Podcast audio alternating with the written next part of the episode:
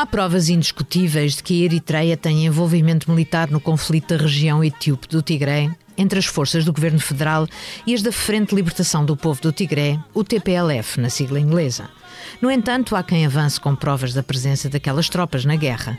Avaliar a situação é crucial para conseguir perspectivar o desfecho deste conflito que colocou nas mãos dos rebeldes mais de metade do equipamento militar da Etiópia.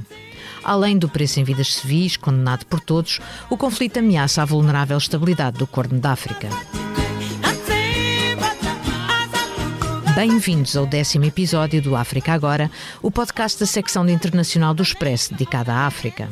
Para nos falar sobre a teia de implicações neste conflito que graça desde o início de novembro e lança ondas de choque na região, temos connosco Carlos Veloso. Boa tarde, Carlos. Boa tarde, Cristina. Carlos Veloso é consultor e antigo diretor do Programa Alimentar Mundial. Tem vasta experiência na coordenação da ajuda internacional e na resposta a cenários de emergência.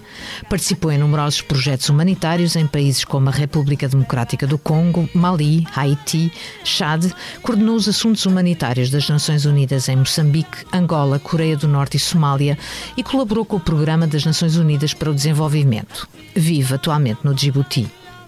Eu sou a Cristina Pérez e estamos a gravar na tarde de 22 de janeiro de 2021. São 3 horas em Lisboa e 6 no Djibouti, onde a água do mar marcava hoje 26 graus.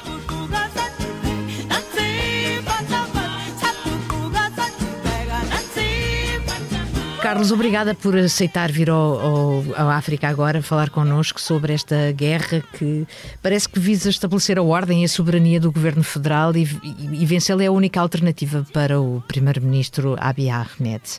Eu, eu, gostava de falar um pouco consigo sobre uh, o que, é que acha da distância a que estamos disto vir a acontecer e, e se lhe parece inevitável uma escalada desta guerra. Cristina, é preciso ver que depois de. Aliás, houve uma aliança muito forte entre o TPLF e a guerrilha da Eritreia para expulsar o Derg, portanto, para expulsar o, o, o Mengistu. E depois, praticamente, quem tomou o poder na, na, na Etiópia foram o, foi o TPLF, foram os tigreis. Até essa altura, portanto, até o princípio dos anos 90, a Etiópia era um país uno, eh, como ainda é hoje, mas eh, com muitas etnias, há quatro ou cinco etnias principais que correspondem a, a certas áreas geográficas, eh, mas era um país com províncias.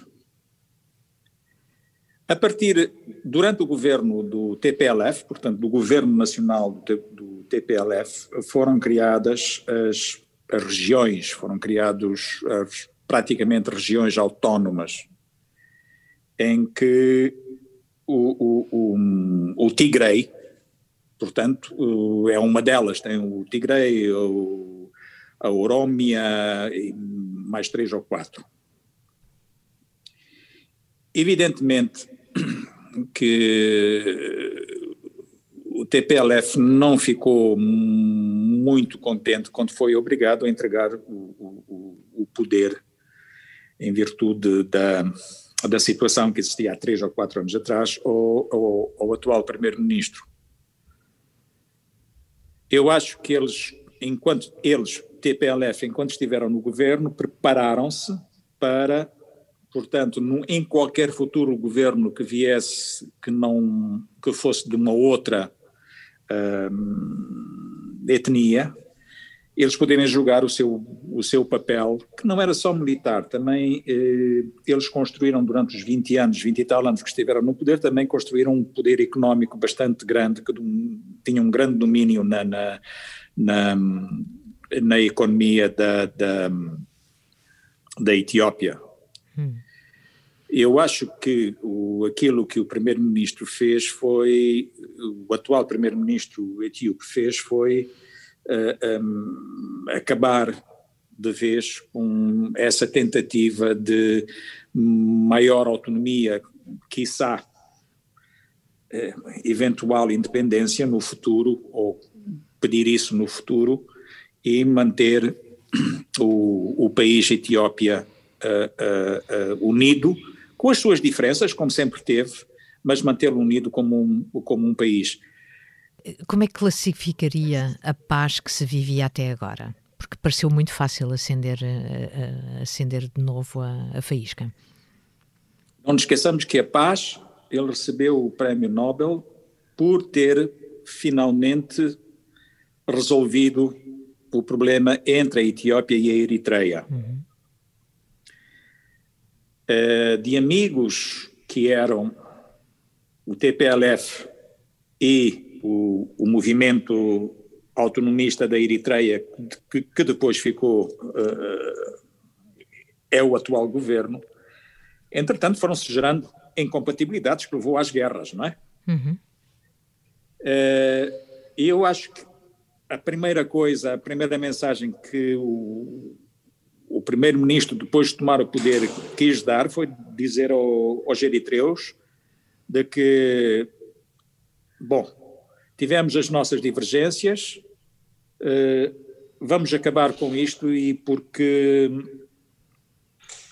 temos mais vantagens em se houver a paz entre nós uh, uh, do, que, do que se estiver sempre, estivermos sempre neste, neste regime de tensão. Não nos podemos esquecer que a, Etiópia é um país sem acesso ao mar. Portanto, e como sendo um país sem acesso ao mar, tem necessidade de criar várias alternativas de acesso ao mar. É, o grande porto praticamente único neste momento é o Djibouti. Há, há uma parte que passa pelo Porto Sudão de, de, de, de abastecimento ao, ao, à Etiópia, mas evidentemente o governo etíope quer ter outras alternativas e aquelas que existiram até a, até a independência da Eritreia era a utilização dos portos eritreus. Uhum. De maneira que toda esta dinâmica acho que teve, que teve influência. Agora, aquilo que me diz que se não foi precipitado, era um, era um na minha interpretação, era uma, era uma era uma situação que se arrastava já há muito tempo, tenho a impressão que devido a personalidades fortes e que não queriam porque e que não queriam dar o braço a torcer. Um, mas quando tem um grupo, quando na minha perspectiva, quando tem um grupo que em virtude de várias situações do passado tenta tenta fazer prevalecer, através de, de, de, argumentos económicos ou até mesmo militares, tentar ter mais independência. Evidentemente, quem está no poder tem duas alternativas, ou é, ou é acabar com isso, ou então embarcar, não é? Hum. Uh, estava aqui a pensar, não sei, imagino que em Portugal a região do a norte do Douro declarava por como, como produzem mais, como têm o per capita mais elevado, etc, etc, queriam ter mais autonomia, que podia, que podia chegar à independência. Isso é um. São sempre aqueles argumentos, mas não havia outra alternativa. Poderia haver, mas uh, o, o, o, os elementos do Tigray parece-me que não eram muito abertos a, a a conversações, não é? Hum. é? Uma das primeiras coisas que nós pensaríamos nessa, no caso de Portugal seria precisamente uh, conversações, que foi a primeira coisa que o primeiro-ministro uh, recusou, não é? Recusou. Uh, recusou depois, depois do conflito praticamente já ter começado. Exatamente, é? exatamente. eu estou seguro que antes houve tentativas para os senhores do Tigray, uh, portanto, serem um bocadinho mais, mais comedidos nas suas reivindicações. Uh, eu tenho a impressão que eles puxaram um bocado para essa situação. Evidentemente, uh, eu segui com muito interesse depois a dinâmica em que o primeiro-ministro da Etiópia foi um bocado firme, a dizer, deixa-me resolver o assunto, depois a gente fala. Porque eu acho que ele já tinha esgotado todas uh, uh, as tentativas de chamar, vá lá, à, à razão uh, o, o, o, governo, o governo do Tigray. Na sua perspectiva e de, do sítio onde está, a proximidade, com, como é que é visto este conflito? Como é que é vista a, a, facilidade com que pode passar fronteiras, como já passou uh, com refugiados, de, de, como é fácil incendiar estas zonas que, que não, estão, não estão totalmente esfriadas, inclusivamente? Oh, oh, oh, Cristina, eu, eu, eu acho que eu tive a sorte, não é? Tive a sorte, portanto, tenho a sorte de estar a viver aqui no Djibouti, tenho a sorte, tive a sorte de estar logo no, no, no princípio da, da, da guerra, no, no, desta guerra recente no Sudão, portanto, ver isso na perspectiva, na perspectiva de um, de um outro país. E não nos podemos esquecer que o Sudão era um dos grandes, e continua a ser, eu não ia ao Sudão há cerca de 13 anos, e, e, e o Sudão continua a ser, tem uma grande, uh, tem uma grande uh, população de refugiados, quer da Eritreia, quer da, da Etiópia. O, o Sudão foi, em tempos passados, uma grande rota da, da, da imigração uh, para a Europa através do, do ou através do, do Cairo, da, do Egito ou, ou através da Líbia. Uh, portanto, sempre houve uma, uma relação, uh, uh, vá lá, não vou dizer conflituosa, mas pelas, não pelas melhores razões, com, com, com, com as, a, a Eritreia e, o, e a Etiópia. Aqui no Djibouti é a mesma coisa. Hum. O Djibouti é um ponto de, de, de passagem um, bastante forte de, de, dos, um, dos imigrantes que vão para uh, a Arábia Saudita. Uhum. Portanto, imaginem, eles passam aqui pelo Sudão, quer da Etiópia, quer da Eritreia. Nós não nos podemos esquecer que uh, um, um, o Djibouti uh, faz fronteira ao, ao, norte, a fronteira norte do Djibouti é com, é com a Eritreia. Aliás, o, o povo que vive nessa zona, que são os Jafares, uh, um, é um povo fundamentalmente eritreu, não é? Na outra parte do Djibouti são os Gissas, que é mais da, da, da, da zona da Somália. A migração, a migração de etíopes e de eritreus através da, da, do Djibouti para a Arábia Saudita através do Iêmen eh, é uma coisa que sucede, não é? Uhum. Não, não, estou a dizer que sucedeu, estou, sucede, sucede. neste momento. Exato. Portanto, e que cria, e que cria evidentemente, cria, cria uh, apreensões nos governos, uh, nos governos à volta, não é? Porque pode ter reflexos, pode ter implicações, pode, pode prejudicar a estabilidade política que existe nesses países. Uhum. O Carlos tem uma larga experiência eh, de ver que milhares de refugiados, assim, de repente, em dias, em semanas, são a primeira e a mais duradoura consequência deste tipo de conflitos, não é? Eh, neste caso, já dezenas de milhares de pessoas fugiram para o Sudão, não é? Pela fronteira do lado do estado de Kassala. O que é que lhe foi dado a observar? Oh, Cristina, uh, eu estive, aliás, eu, eu praticamente já tinha concluído no, em finais, à, à, volta do dia 20 de novembro, um, aquilo que tinha ido fazer ao Sudão e pediram para ficar lá mais três semanas por causa, uh, por causa da crise, não é? Uhum. E digo-lhe que um, os números iniciais eram de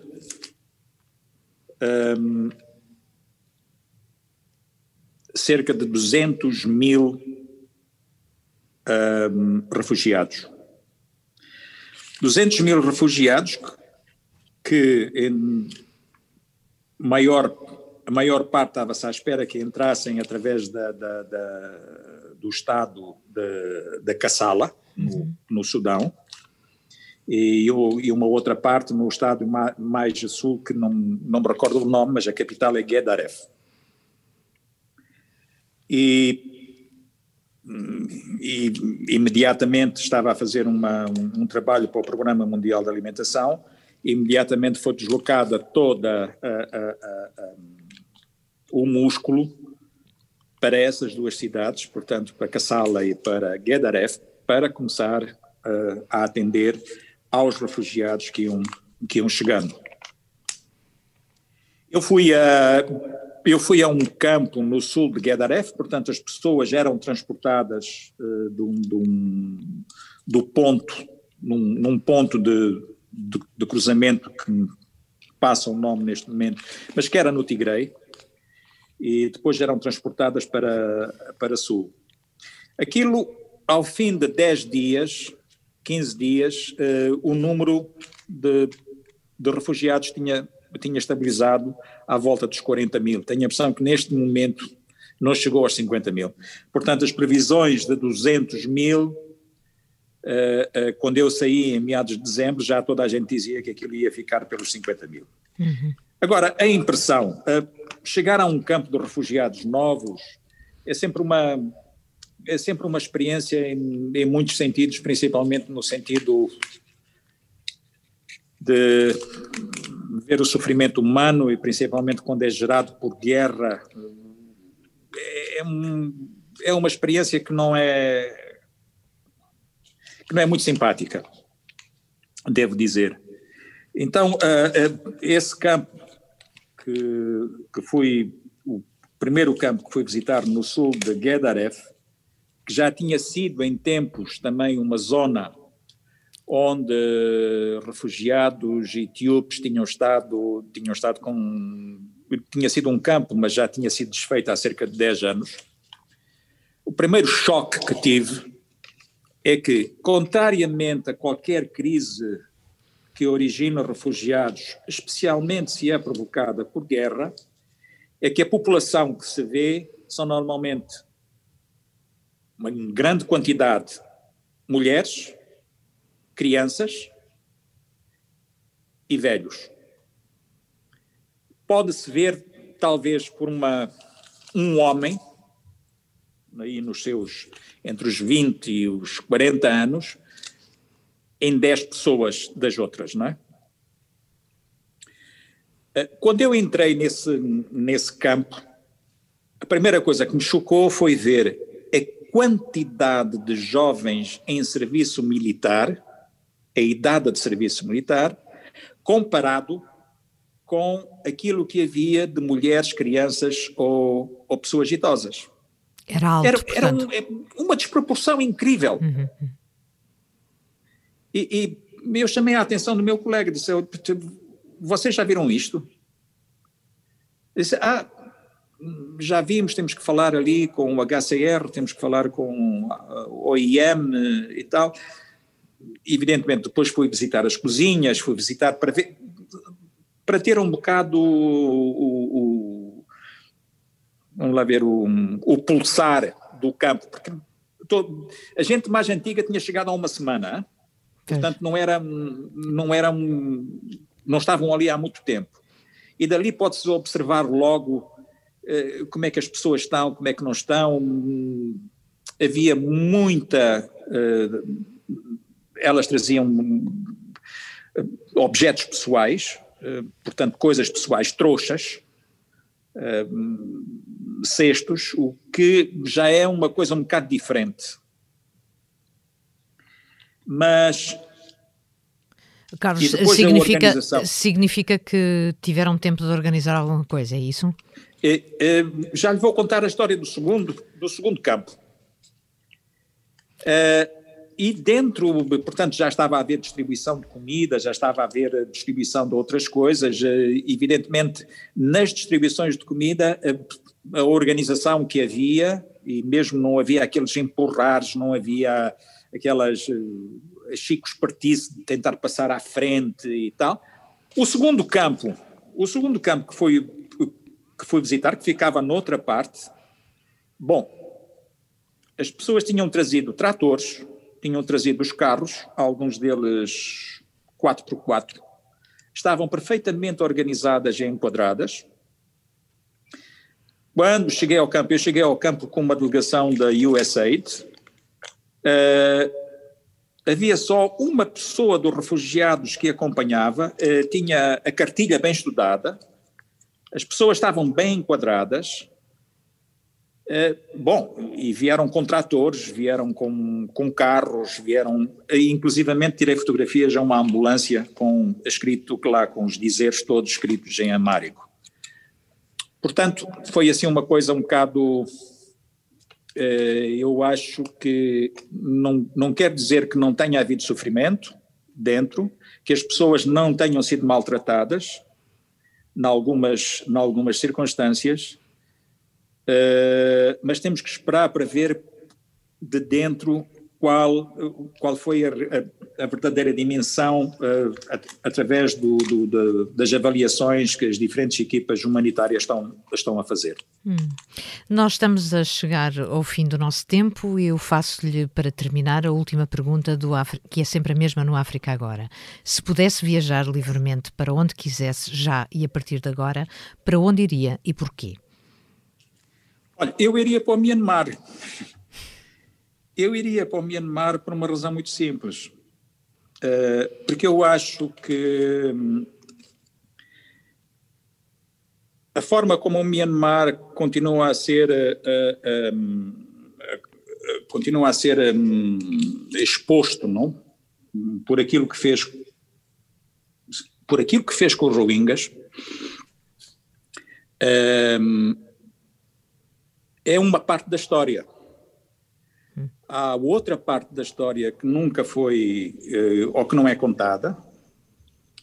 Uh, há outra parte da história que também devia ser entendida. Uh, e vamos ficar claros, isto aqui não é para ilibar qualquer responsabilidade que o governo do Myanmar tenha, não é? Hum. Mas há outros países que têm responsabilidades muito grandes em terem provocado aquilo. Uh, houve houve uma, uma questão que me pus várias vezes, por que é que a Gâmbia faz uma, uma, uma, uma denúncia uh, sobre o, os direitos humanos no Myanmar ao Tribunal, uh, ao Tribunal Internacional? Por que a Gâmbia? Onde, onde sabemos aquilo o que é a Gâmbia em termos de, de, de, de, direitos humanos, aquilo que foi, aquilo que é, uh, e em termos de, muitas outras coisas. Quem é que está por trás? Quem é que é o grande financiador? Quem é o país que financia, primeiramente, uh, eh, um, um, a Gâmbia? Eu uma vez disse isto numa numa conferência aí em, em, Lisboa, a gente nunca se pode esquecer que um quarto, e isto aqui é, é assumido por todos, um quarto da população rohingya no mundo vive na Arábia Saudita. Nunca nos podemos esquecer disto. De maneira que iria visitar o Myanmar, país onde vivi durante três anos. Uh, vivi nos três, praticamente nos três nas três etapas da ditadura dura, na, na transição e um pouco já com a Aung San Suu Kyi. Uh, acho que eles têm algumas têm algumas culpas, algumas coisas eh, eu vi-as e, e passaram-se, mas não são os únicos a ter essas culpas. E talvez acho que aquilo que muitas vezes se escreve na imprensa em Portugal uh, sobre o Myanmar, eu vi dois artigos que de facto havia alguma investigação por trás. Uh, grande parte dos artigos, uh, e isto aqui não é por causa de ser o Expresso, parece-me que um deles até foi no Expresso, mas grande parte dos artigos que aparecem na outra imprensa, principalmente escrita, são copy-paste de artigos que passam em certa em certa imprensa internacional. Obrigada, Carlos. Chegamos ao fim. Despedimos-nos até daqui a duas semanas. Além das plataformas de podcast, encontra-nos na homepage do site do Expresso em expresso.pt.